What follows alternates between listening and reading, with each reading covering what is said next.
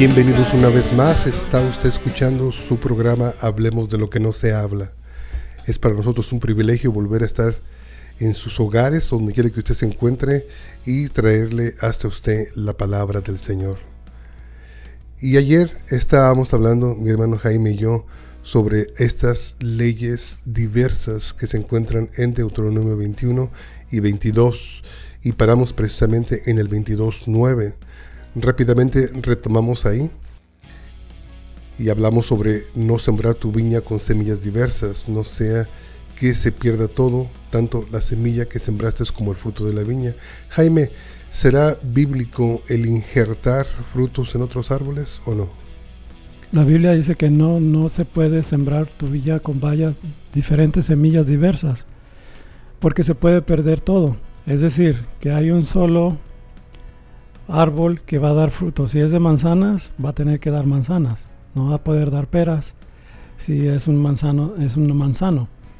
Entonces Dios lo creó de esa manera. Su fruto con cada una de su especie es como lo creado. De que se puede hacer, se puede hacer, pero es algo que no se debería de hacer, pero se hace para que se, no se pierda el campo. El campo se tiene que hacer de la misma manera cultivar, porque si siembras una calabazas y mazorcas y em, frijoles en el mismo pedazo de tierra, eh, se te va a dar uno, el otro no, la tierra misma no va a producir el fruto, porque todo lo que tiene que ver es que es un solo, un solo campo y una sola, un, solo semilla, una sola semilla en la cual se va a dar en tu tierra y va a sanar la tierra. Amén. En el 10, ahí empezamos, retomamos este día y dice, no ararás con buey y con asno juntamente. Te cuento esta historia, te va a dar risa, Jaime, y tú vas a decir, pastor, estuvo muy fuerte, pero recuerda, el nombre de nuestro programa es Hablemos de lo que no se habla. ¿Ok? Un día me llaman a consejería dentro del matrimonio y llego, la hermana trabajaba largas jornadas de, del día, trabajaba hasta altas horas de la noche y el hermano pues no encontraba trabajo y parece que hasta la fecha todavía no encuentra. Y este, llego yo como pastor y pues se me complicó porque la hermana me dice con un sentimiento profundo muy dentro de su corazón, me dice, hermano, por favor, dígale a mi esposo que ya no se me suba encima y yo me quedé así como, ¿qué le digo, no? Y dice, es que yo llego muy cansada, dice, y él como está aquí todo el día, solamente está pensando en eso. Quizás haya sido un poco fuerte, Jaime, pero lo tenemos que decir.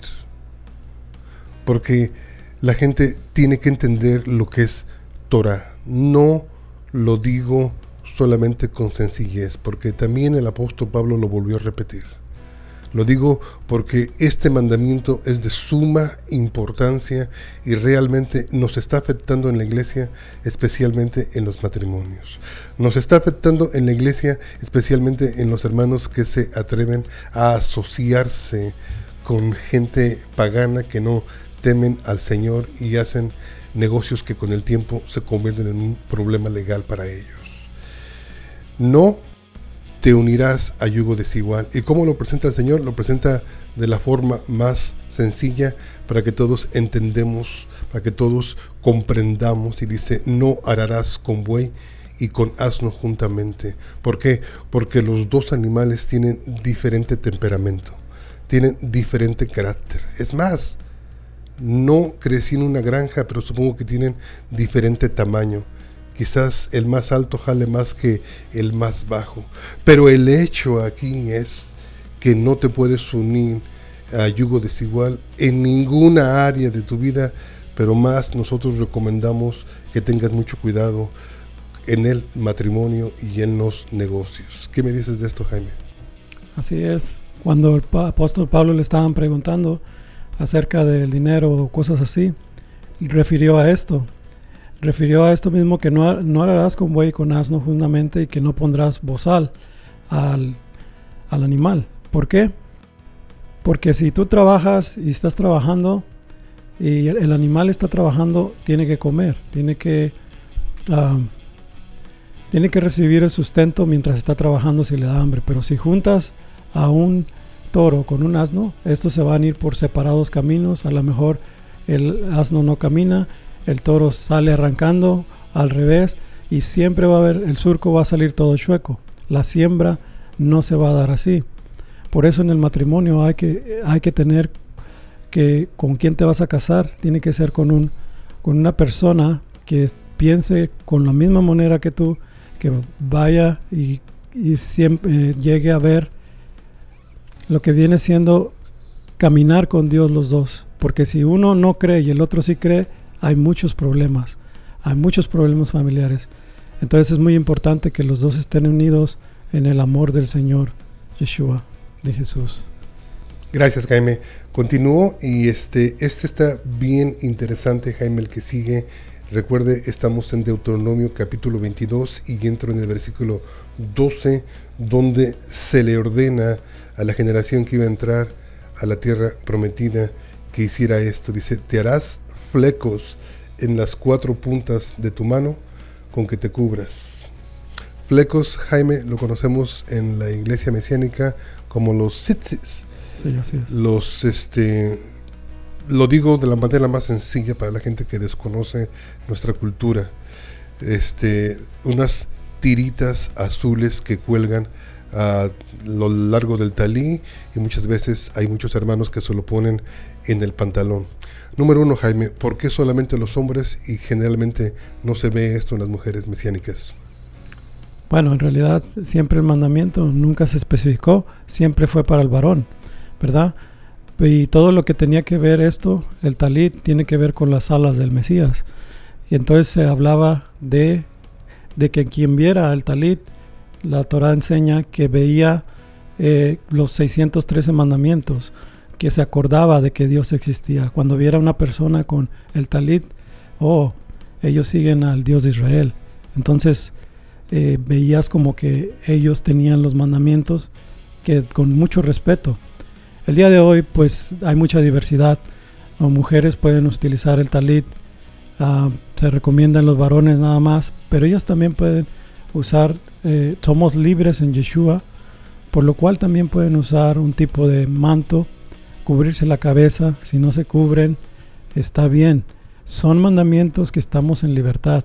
Si lo vas a hacer por amor a Yeshua, representar a Dios, si te lo pones, es porque vas a seguir a Dios con todo tu corazón y perdonar. No nomás ponértelo porque quieres aparentar o hacer algo, sino que realmente estás vistiéndote para el Señor. Eh, la, la siempre va a ser conexión con el Mesías, a que Él bajo sus alas seremos cubiertos. Cuando la mujer tocó el, manto del Señor Yeshua y fue sanada, tocó uno de sus tzitzit. y el tzitzit es lo que marca donde venía viendo que era lo santo, que él seguía la Torah, que él seguía los mandamientos, y de ahí salió poder. Sí, eh, Jaime nos está relatando la historia de la mujer con el flujo de sangre, para que nos identifiquemos más. Y realmente quería traer a la mesa ese punto, Jaime, porque aquí ella tenía en su mente, si yo tan solo toco los sitzis, o sea, los flecos, entonces nos está diciendo número, número uno, Yeshua los vestía, porque Yeshua cumplió toda la ley, este mandamiento tenía que cumplirlo. Número dos, cuando ella se pone sus ojos en los flecos, en los sitzis que caen del manto de Yeshua, también se le viene a la mente, supongo, como hija de Israel, se le viene cuando Eliseo salió de despedir a Elías y golpea con el manto de Elías el Jordán y se abre. ¿Tú, tú, tú crees que más o menos tenga una idea, estemos hablando de la misma cosa, cuando esos sitzis golpean el Jordán, se abre o fue otro tipo de manto? Así es, efectivamente, el mismo manto que utilizaban los profetas, que se había puesto desde la Torá, desde el principio en los tiempos de Moisés, es lo que los profetas siempre traían, sabían que tenían que demostrar que guardaban los mandamientos y era una costumbre judía ponerse israelí, ponerse el talit. ¿ok? el día eh, cuando Yeshua estaba, traía su talit, como hizo la sanidad de la mujer de flujo de sangre, en ese tiempo el que traía un talit era considerado pues como si fuera santo, un rabbi, un maestro, y no se podía contaminar con nada del mundo, y no podía tocar nada del mundo según la Torah. Pero como Yeshua es el que estaba dando vida, como el que estaba la vida misma, cuando la mujer lo tocó, ella tuvo fe que iba a ser sanada si tan solo tocara el manto, el, el tzitzit. Y por su fe, sí fue sanada y extrajo ese poder de vida que venía en, Yeshua, en su, ser. Y eso fue cuando sintió él, ¿quién me tocó? Cuando ella dijo, cuando ella estaban diciendo todos los apóstoles, no, pues todos te están tocando, hay mucha gente. No, no, no, pero yo sentí poder. Yo sentí que salió algo, alguien que tuvo fe, que agarró de mi bendición. Entonces, si hubiera sido un rabino regular de los que estaban y que lo hubiera tocado, esa era una ofensa, porque tocó a alguien limpio y lo hizo inmundo. Pero como él era Yeshua, no estaba preguntando para castigarla, sino para que fuera bendecida, fuera bendita y perdonada, y declararle que por su fe ha sido salvada. Amén. Jaime, yo sé que aún estamos en controversia en estos tiempos, nosotros los mesiánicos, porque unos lo portan, otros no lo portan, y realmente yo entiendo algo, no es obligatorio dentro de la iglesia mesiánica, esto es simplemente opcional, vivimos bajo la gracia, predicamos la gracia, pero amamos la ley, nos educamos en la ley para aprender a vivir mejor cada día. Pero aún entre nosotros, los mesiánicos, decimos, no, es que yo tengo mis flequillos, mis sitsis, los tengo en el corazón.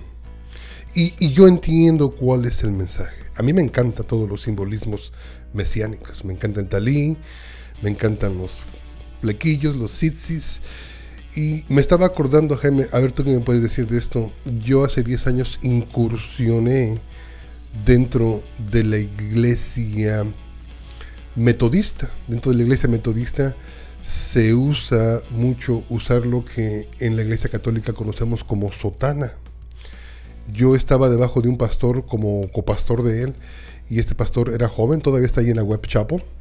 Muy lindo el hermano. Él le encantaba mucho usar la sotana, sea negra o sea azul. Una camisa que se cerraba hasta el cuello. Y él dijo algo mucho, muy importante, Jaime. Cuando yo le dije, ¿por qué te la pones? No todo el mundo se la pone. Él me dijo, mira Roberto, dice, cuando yo toco una casa para evangelizar, quiero que mi vestimenta identifique que soy un ministro. Que al momento que ellos abren la puerta, mi identidad salga a relucir. Que no haya preguntas de quién soy. Que no haya dudas de lo que represento que sea mi vestimenta mi mayor identificación que yo porto. Así es, efectivamente. Por eso es que se nos está dando las leyes de vestir, de la manera de vestir, hombre y mujer. Hombre de vestirse como debe ser, mujer como debe de vestirse de mujer.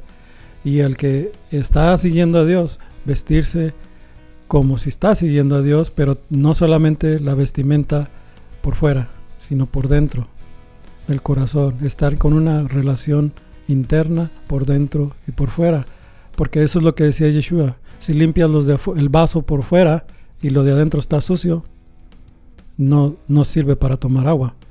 Tienes que limpiar lo que está adentro para que reluzca por fuera. Hace poquito invitamos a una persona, mi esposa y yo, a nuestro servicio y no regresó a Jaime tristemente, y dice esta persona ya después que mi esposa la volvió a ver en la, en la escuela, dice, es que todo el mundo parecía judío ahí.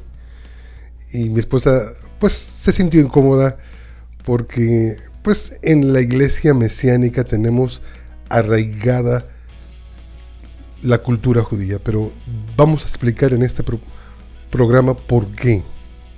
Porque nosotros, la iglesia mesiánica, hemos sido llamados a poner prioridad al pueblo de Israel. ¿En qué forma, Jaime? Que el Señor Jesús nos dijo, id primeramente a las ovejas perdidas de Israel. Y después de eso dio una escalera de hacia donde teníamos que continuar. Pero primeramente dijo hacia las ovejas perdidas de Israel. Yo desearía que la gente entendiera que nosotros tratamos de guardar la cultura este, parecida al judaísmo porque nuestra prioridad es alcanzar al israelita, nuestra prioridad es alcanzar al judío, el evangelizarlo y lo usamos meramente como una puerta quizás para que ellos puedan identificarse y así poder llevarlos a los pies de nuestro Mesías, a Yeshua, a Jesús. ¿Cómo, ¿Qué me puedes tú decir de esto? Así es. Bueno, como para todo mundo hay este, un tipo de persona, iglesias, ¿verdad? Pero la Biblia nos llama a bendecir al pueblo de Israel, orar por ellos, eh, bendecirlo porque de ellos salió el Mesías Yeshua. De ellos eh, vinieron desde Abraham y decía la Biblia en Génesis 12, benditos, benditos serán los que te bendijeren y malditos los que te maldijeren. Entonces tenemos un llamado a los cristianos a estar orando por Israel, a estar bendiciéndolos. También en Ezequiel 9:4 habla acerca de la marca de Dios, porque escuchamos la marca de la bestia, pero ¿cuál es la marca de Dios? En Ezequiel 9:4 nos habla acerca de que los que estén orando, intercediendo por la paz en Jerusalén, en Jerusalén, estos serán marcados con el Espíritu Santo. Entonces, cuando venimos a probar lo que es el judaísmo, a veces el judaísmo mesiánico, a veces entra la confusión, no, pues ah, hay que sernos judíos. No, en realidad la Biblia no enseña eso. La Biblia enseña a que seas tú mismo compartiendo con los judíos y los gentiles en un mismo cuerpo, una misma semilla, una misma palabra. La palabra es la misma, es Yeshua, el campo es igual.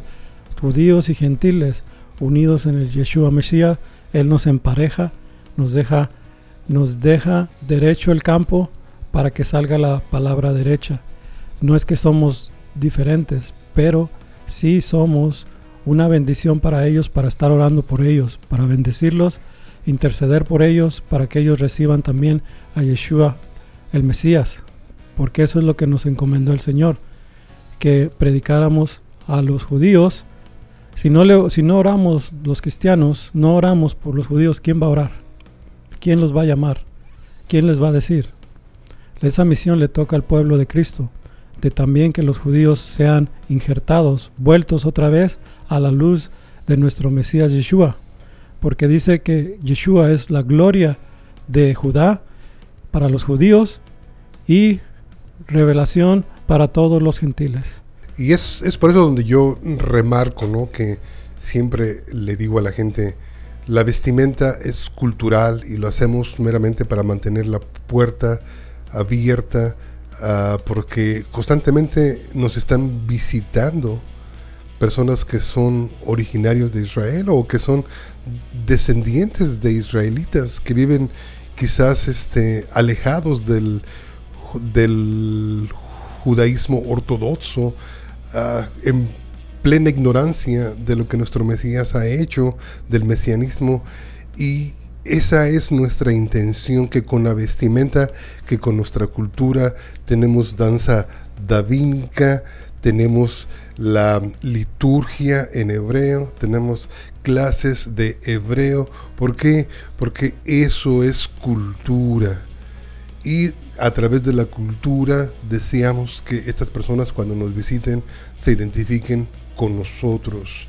Es por eso que hay veces que a veces la gente no nos entiende, no nos comprenden y por eso creo importante que les expliquemos que no somos judíos. Sí, porque nosotros creemos en la doctrina de Pablo y Pablo dijo claramente, cada uno quédese en el estado en el que fue llamado. Somos gentiles, poniendo toda nuestra fuerza, toda nuestra riqueza, toda nuestra intención para alcanzar al pueblo de Israel. Y en lo que llega el pueblo de Israel, pues también estamos en la misión de alcanzar al pueblo gentil. Porque como dijo el apóstol Pablo, no nos hacemos judíos a los judíos, griegos a los griegos, gentiles a los gentiles, mexicanos a los mexicanos, con tal de llevarlos al conocimiento de la palabra, de la verdad, del Evangelio de Jesús. Así es, porque no importa si yo visito una iglesia en, África y allá van sin camisa, ok, pues yo también voy a ir sin camisa, pero la realidad es que la doctrina es lo mismo.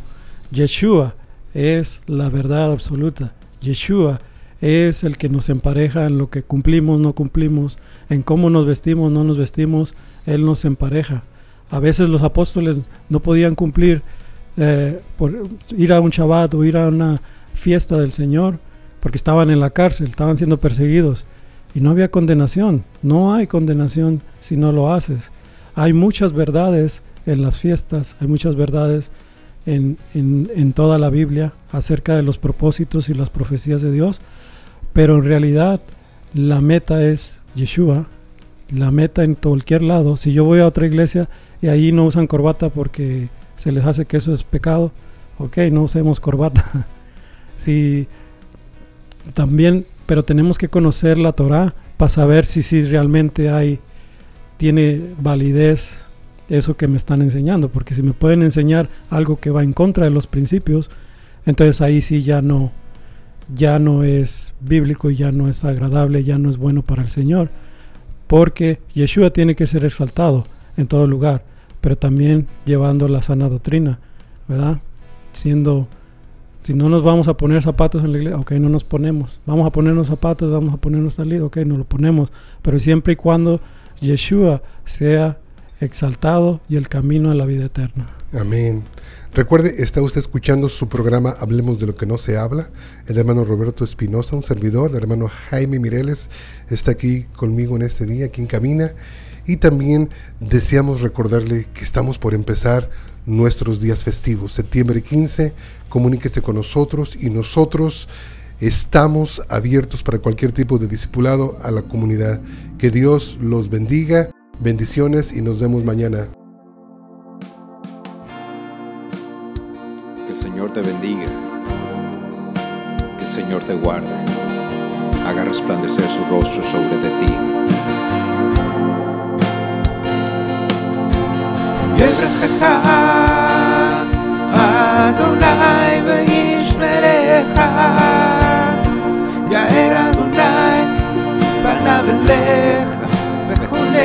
כאן, נישא אדוני, פניו אליך, וישם